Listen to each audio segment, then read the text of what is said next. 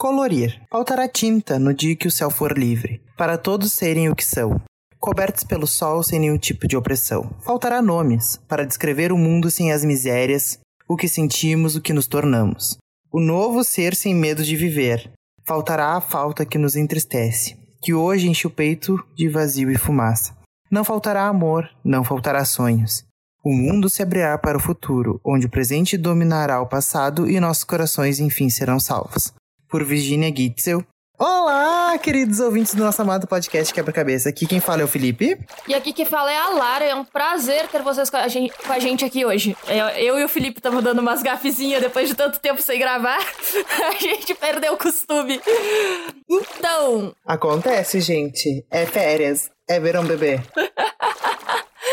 então, voltando à nossa rotina de gravações, a gente veio comentar mais um filme com vocês. Mais uma indicação minha, e particularmente um filme que eu até gosto bastante, que é A Garota Dinamarquesa. Que vamos e convenhamos, é um puta filme, né? É um filmaço, já saiu tem um tempo. Ele tem suas críticas, mas eu gosto ba bastante desse filme. Tenho o livro para ler, ainda não li. Mas uh, Vamos começar com as tuas impressões do filme, porque eu tô curiosa para saber o que, que tu achou dele. Eu vou ser bem sincera, assim. Eu achei o filme que muito bem montado num contexto histórico específico, entendeu? Eu achei que ele pegou bem a, a arte, o contexto artístico da época, quem eram essas pessoas, em que meio elas viviam e como elas se tornaram o que elas são, caso foram, no caso, digamos assim. Eu achei ele muito bem montado. Esses pequenos problemas que tu diz, eu acredito que sejam pequenos problemas históricos, entendeu? Claro que tem algum outro errinho de continuidade que a gente percebe ali pelo filme, né? Uma coisinha básica, um trailerzinho que é normal filme de época. A gente sabe muito bem que nem todos são Enola Holmes, né? nem todos têm o gabarito e o money para fazer, né? Uma mega produção. Mas ele é muito bem. Eu achei o ator barra atriz principal muito bom. Então, pra, pra contextualizar quem não sabe, nem não conhece esse filme, já que a gente não explicou no início, A Garota Dinamarquesa é a história uh, da primeira mulher transexual a realizar cirurgia, a cirurgia de redesignação sexual. Então, o que que acontece? A Lily, na, ela nasceu na, na Dinamarca, por isso a garota dinamarquesa, e ela era uma pintora. Uh, ela nasceu no corpo de um homem, num corpo masculino, e ela foi a primeira a passar pelas cirurgias na Alemanha, que eram na época cirurgias experimentais, de redesignação sexual. Então, ela colocou peito, ela tirou o pênis, é, e na, nos fatos reais, e essa parte não consta no filme, a Lily morre uh, depois de realizar uma das últimas cirurgias em que ela estava tentando um transplante de útero. Então, ela realmente, assim, ela fez todas as cirurgias experimentais que existiram na época. Essa literalmente doou o corpo para a ciência, né? Exato. E o filme ele retrata muito bem isso no sentido de contar a história da Lily, contar a, a história do, do casamento dela e de todo esse processo de transição. Ela tem. Ele, ele tem as suas críticas, as suas gafes, mas ele é muito interessante porque é um filme. Ah, eu esqueci agora o ano que saiu o filme, mas pra época ele foi bem revolucionário e quebrando barreiras, porque não é normal tu ter esse tipo de filme sendo produzido. E, tipo, ele tem um grande elenco, ele teve uma boa produção, ele teve um alcance muito grande. Então, particularmente, é um, é um filme, assim, que eu gosto bastante dele. A gente recorre aos universitários quando a gente não tem certeza das coisas, né? Então, nada melhor do que o Google para me dizer. O filme foi lançado em 2016, faz praticamente, digamos, uns 5 anos, esse ano. Eu acho que é um filme que envelheceu bem, sabe? Eu não vou te mentir. Ele é um filme. Como é que eu posso dizer? Se tu nunca teve contato com público trans, pessoas trans, ele é um filme muito didático, digamos assim, principalmente pelos fatos históricos. Eu acho importante a contextualização histórica, que nem eu já disse antes, do filme, assim. Eu achei ele muito bem imponente naquilo que ele queria mostrar realmente. Inclusive, eu acho muito bem que daria uma parte 2, no caso, se a personagem principal não morresse no final. Tá, gente, spoiler, mas o filme já tem 5 anos, a gente vai dar. Eu acho que ele poderia ter muito bem ido até a primeira transição e depois ter tido outro filme pra, até o final, até a morte dela, no caso. Teria muito bem dado dois filmes. É, tu tem mais material ali para trabalhar, que não foi totalmente trabalhado, mas particularmente é. A comunidade trans tem algumas críticas ao filme que eu já vou explicar elas e que eu concordo bastante, mas pensando num público de massa, pensando na perspectiva de trazer é, esse filme para pessoas que não têm contato com a transexualidade, que não entendem o que é isso, ele é um filme realmente muito didático e que passa muito bem para ti uh, que a Lily é uma mulher. Independente de ter nascido no corpo de um homem, de ter casado, ela é uma mulher. E ela se entende, ela começa a se enxergar assim e ela começa a fazer sua transição. Então, eu acho o filme, bem como tu disse, ele é muito didático para quem não tá em contato com isso, para quem não tá tão aprofundado nesses assuntos como, por exemplo, eu estudo gênero, eu estudo sexualidade, eu, eu tô muito aprofundada nesses assuntos. Mas para quem não tá, ele é muito didático e ele é um filme que funciona para as massas. Uh, uma das críticas que tem em cima dele, por exemplo, é a questão da heteronormatividade desse filme. Por quê? Porque a Lily, quando ainda estava é, socialmente como um homem, ela, ela se casou com uma mulher, tá? A esposa, eles se amavam. E a, a esposa a amava, e a esposa a acompanhou em todo o processo de transição e sempre a aceitou e sempre a respeitou. E, independente de como foi os fatos reais, dentro do filme, não faz sentido a sexualidade da Lily mudar de uma hora para outra porque ela se passou a se identificar como mulher. Ela não deixou de amar a esposa, ela não precisaria ter deixado de amar a esposa. É, pelo que o filme retrata, a vida sexual de ambos era muito tranquila antes de toda a transição. Então, tu não precisaria obrigatoriamente é, colocar, passar a ter a Lily uh, não, não gostando mais da esposa, no sentido amoroso, e passando a se interessar por caras. Tu tem aí uma heteronormatividade que faz sentido para te não confundir as pessoas que não sabem a diferença entre identidade de gênero e sexualidade, mas ainda assim é, é, uma das críticas que tem. Tipo, pra época tudo bem, mas hoje em dia, quando tu para pra pensar, tipo, meu, ela podia ter seguido com a esposa, sabe? Não tem problema nenhum. Tá, mas é que, tipo, eu também parei pra pensar também no caso de, tipo, será que ela não queria viver a experiência total, entendeu? A totalidade da experiência, entendeu? Tipo, ter outras experiências, por exemplo, a esposa dele, dela, no caso. Gente, vamos referir entre ele e ela o filme inteiro, então, no episódio inteiro, então não dei bola. então, no que ela se transforma na Lily, ele, ela, ai meu Deus, me dá um bug, gente, não dá bola. É, eu acredito que poderia ter sido melhor explorado, sim, com certeza, mas eu acho que também o, o filme quis repassar que, ele também estava, que ela também estava vivenciando outras experiências que ela não teve a oportunidade de vivenciar antes enquanto homem, entendeu? Por conta da sociedade. Me retratou enquanto isso, né? Pode ser que eu esteja enganado, com certeza. Mas me passou isso, entendeu? Tipo, ah, aquelas experiências que eu não pude ter antes, daqui a pouco eu gosto, ou daqui a pouco eu não gosto. Então, nada mais justo do que passar e compreender um pouco do que se passa na minha cabeça. Tanto que, pelo que eu pude entender, ela não se relacionou com ninguém durante o filme. Só com aquela pessoa que ela deu uns amassos lá e tal, mas depois nunca mais. Que ela sempre disse que amava a esposa, entendeu? Exato. Então, é que... isso me fez pensar um pouco mais nesse looping, assim. Exato. É que o filme não deixa isso muito claro. Tipo, parece que tu tem um, rompe, um rompimento entre as duas no momento que a Lily faz a transição. E antes da transição, tu não via problemas dentro daquele casamento. É, é, tinha claramente aquele casamento tinha amor, tinha uma vida sexual saudável. Então, quando começou a transição, a esposa a, a apoiou completamente. Logo, tu poderia ter mantido o relacionamento das duas. Tu poderia, ou, ou, então, tu poderia ter trabalhado um pouquinho melhor aquilo ali só dentro da dinâmica do filme. É, é uma crítica válida porque uh, essa é uma questão que não é muito trabalhada e agora tá tendo o a reprise de A Força do Querer na Globo, que retratou a história de um homem trans gay. E isso é interessante porque identidade de gênero e sexualidade não são a mesma coisa. Então tu pode transicionar de gênero e seguir se, seguir se sentindo atraído pelo mesmo gênero. Então, sei lá, se eu, eu sou uma mulher cis, se eu fosse, se eu transicionasse para um homem trans, eu seria um homem trans hétero, porque eu sou uma mulher lésbica porque eu me atraio por mulheres. Então, sexualidade é por quem tu te atrai. Sexu é, sexualidade é por quem tu tem atração, é com quem tu te envolve. Identidade de gênero é quem tu é, como tu te reconhece. Então, o Felipe namora a Nath. Se o Felipe se identificasse como uma mulher trans, ele seria uma mulher trans, lésbica, bissexual, o que seja, mas ela, ele ainda amaria a Nath. Porque é uma mulher, é tipo, uma coisa é pra quem tu te atrai, outra é quem tu é.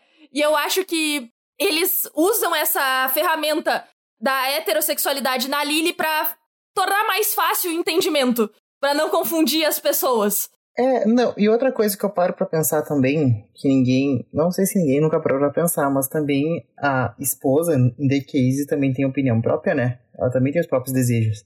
Daqui a pouco, no momento que ele transicionou para uma mulher, ela já não sentia o mesmo desejo que ela sentia enquanto ela, ele era homem. Então também tem esse fator. Então isso foi uma das coisas que eu fiquei pensando também, tipo, me levou àquela conclusão X lá.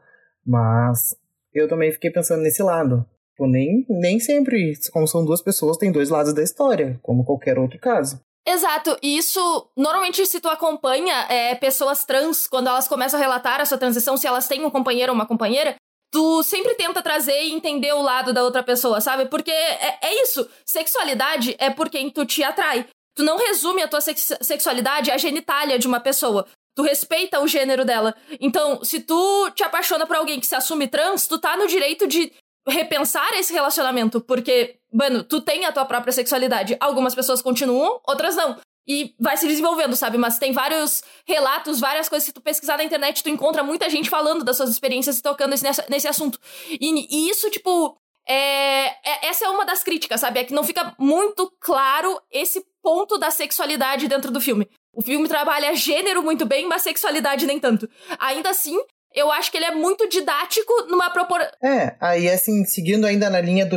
Seguindo um pouco ainda na linha do filme, assim, tipo, ele começa no início trabalho, não sei o que, que ela era muito infeliz na parte empregatícia dela, da esposa, no caso, e ele estava no auge.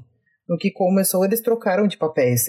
A Lily, no caso, caiu no seu lado profissional para se tornar totalmente pessoal, e a esposa, no caso, subiu muito e foi trabalhar em Paris, enfim, etc são coisas que também o exterior também afeta, né? E ou contrapartida também o filme deixou um pouco implícito, mas bastante explícito, que talvez ela tivesse estar tendo um caso com o melhor amigo dele da época de infância, que na época ainda era ele. O filme deu essa quebradinha, mas não se aprofundou. Então, tipo, hum, talvez ela tenha tipo uma pessoa que acompanhou durante todo esse processo, também seja uma pessoa que depois da morte eles continuaram juntos, entendeu? é uma coisa que me fez pensar também. Tu tem esse ponto, e é bem o que tu disse, sabe? É, a, a esposa também tem a própria sexualidade e a vida sexual dela, então ela pode seguir amando a Lily, acompanhar toda a transição da Lily e se, estar no direito de se relacionar com outra pessoa, é, sendo ela heterossexual, então ela tem o jeito de procurar outro homem. Eu acho só que o filme não endereça bem essas questões, fica muito solto no ar, e às vezes eu gosto das coisas um pouquinho mais ditas. Eu, só, eu não sou uma pessoa que gosta muito de coisas abertas, de fica a, ao bel prazer do telespectador decidir o que aconteceu. Não gosto disso, eu gosto que o, o diretor me diga o que aconteceu. então, eu, eu, mas é. Aí vai do meu gosto, né? Gosto pessoal, cada um tem o seu. Uh, outra coisa que eu fiquei pensando, assim, também foi uma questão que também não está implícita no filme, mas que também é legal de ser retratada, que é sobre o trabalho, o emprego das mulheres, né? Como as mulheres eram vistas sobrepostas ao marido, né? Tipo, toda vez que ela saía, perguntavam por ele. E daí elas tinham que estar acompanhadas. No caso, ela estava, ela estava acompanhada com a Lily, ela estava acompanhada com a prima do marido, entendeu? Então ela tinha liberdade de sair, ela não poderia sair sozinha. Qualquer lugar que ela ia, perguntavam do marido dela. Sim, isso tem. Eu, eu acho bem interessante isso, até por eu estar estudando um pouco exatamente nesse momento sobre a história da sexualidade. E como. E aí tu fala da heteronormatividade. E de como esse sistema é, coloca esse sistema de sexualidade em dois gêneros e colocando um como diferente do outro, complementar ao outro, tu vai. É, é algo político e que subjuga a mulher. Então, é, não, não é a heteronormatividade apenas como sexualidade, mas como uma questão política e social que reafirma essas opressões de gênero. E aí tu tem esse contexto da época em que era realmente assim, a mulher ela ainda era uma propriedade. A mulher mais livre que existia na época era a viúva que não tivesse filhos, de preferência. Porque ou tu era propriedade do teu pai, ou tu era propriedade do teu marido, ou tu era propriedade dos teus filhos ainda. Então, o ideal era tu ser viúva e sem filhos, porque aí tava tudo bem. Não, e daí é muito louco tu parar pra pensar que, sei lá, nem 100 anos depois, ah, agora já bateu 100 anos, que seja da época do filme. O filme, se não me engano, ele é ambientado na década de 60, né? Não, não, ele, na, a Lily nasceu em... Não, não, na época da de 20. Na década de 20. Isso, ó, é. Na década de 20. Ela. Ela terminou a sua transição antes da Segunda Guerra Mundial. Ela, é, é, ela nasce em 1882. Então foi na década de 30 e início da década de 40. Isso. E, a, e, se não me engano, ela, ela morre pela década de 30. É muito interessante isso, porque o que, que acontece? A transição toda dela é feita na Alemanha. E antes da Segunda Guerra Mundial, a Alemanha tinha um centro de pesquisa de sexualidade e gênero muito avançado para a época. Que tudo isso foi destruído depois na Segunda Guerra Mundial pelos nazistas. E, tipo, é, é incrível a quantidade de pesquisa que se perdeu, porque tinha muito conhecimento ali e que foi restaurado, reencontrado depois. Mas é, é impressionante, porque, tipo, é, ela vai pra Alemanha para fazer a sua transição, porque lá é onde tu tem esse centro de pesquisa tão forte em sexualidade e gênero, que eram grandes tabus ainda na época, né? Eu não sei, né? Eu costumo brincar que eu não sei o que aconteceu na virada dos anos 2000. Eu acho que o bug do milênio aconteceu no cérebro das pessoas, né? Só pode.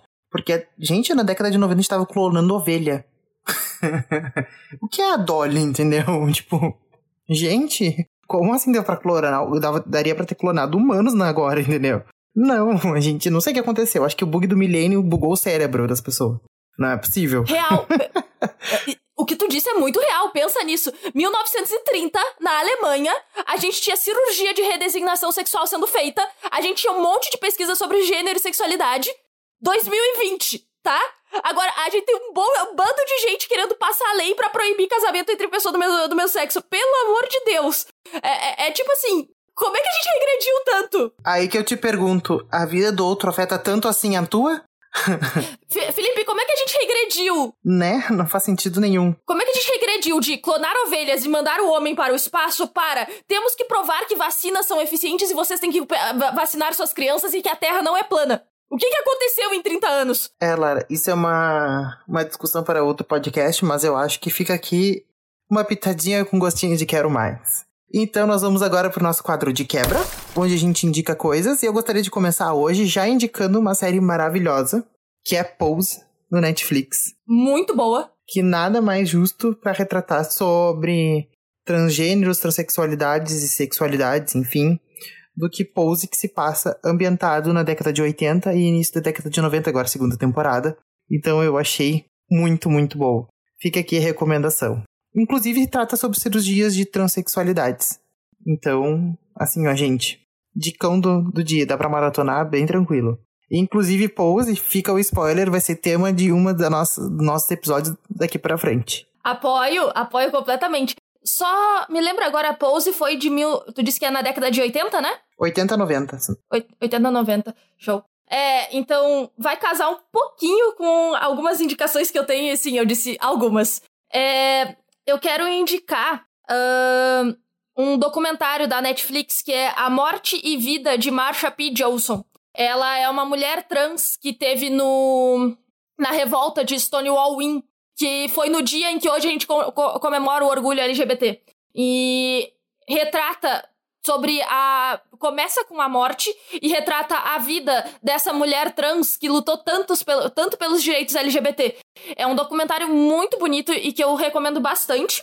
Uh, depois, se alguém quiser se inteirar mais sobre essa crítica à heteronormatividade do Garota Dinamarquesa, é, tem um vídeo sobre isso no canal do Jonas Maria, que é um homem trans que fala muito sobre gênero, sobre a transexualidade, sobre sexualidade. E ele tem é, exatamente esse vídeo, a heteronormatividade em A Garota Dinamarquesa. E por fim, porque né, eu tô com várias indicações hoje, é, eu vou indicar o, o filme Tomboy.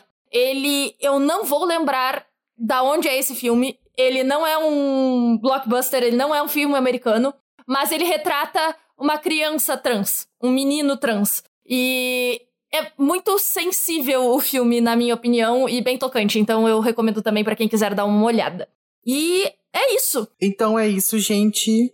Não esqueça de nos seguir no nosso arroba podcast underline quebra-cabeca. Ou apenas podcast quebra-cabeça, pesquisar no Instagram. Nós estamos nas principais streams de músicas e podcasts. E também no YouTube, que está um pouquinho desatualizado, mas vai ser atualizado. Não, tá, tá quase 100% atualizado. Exatamente.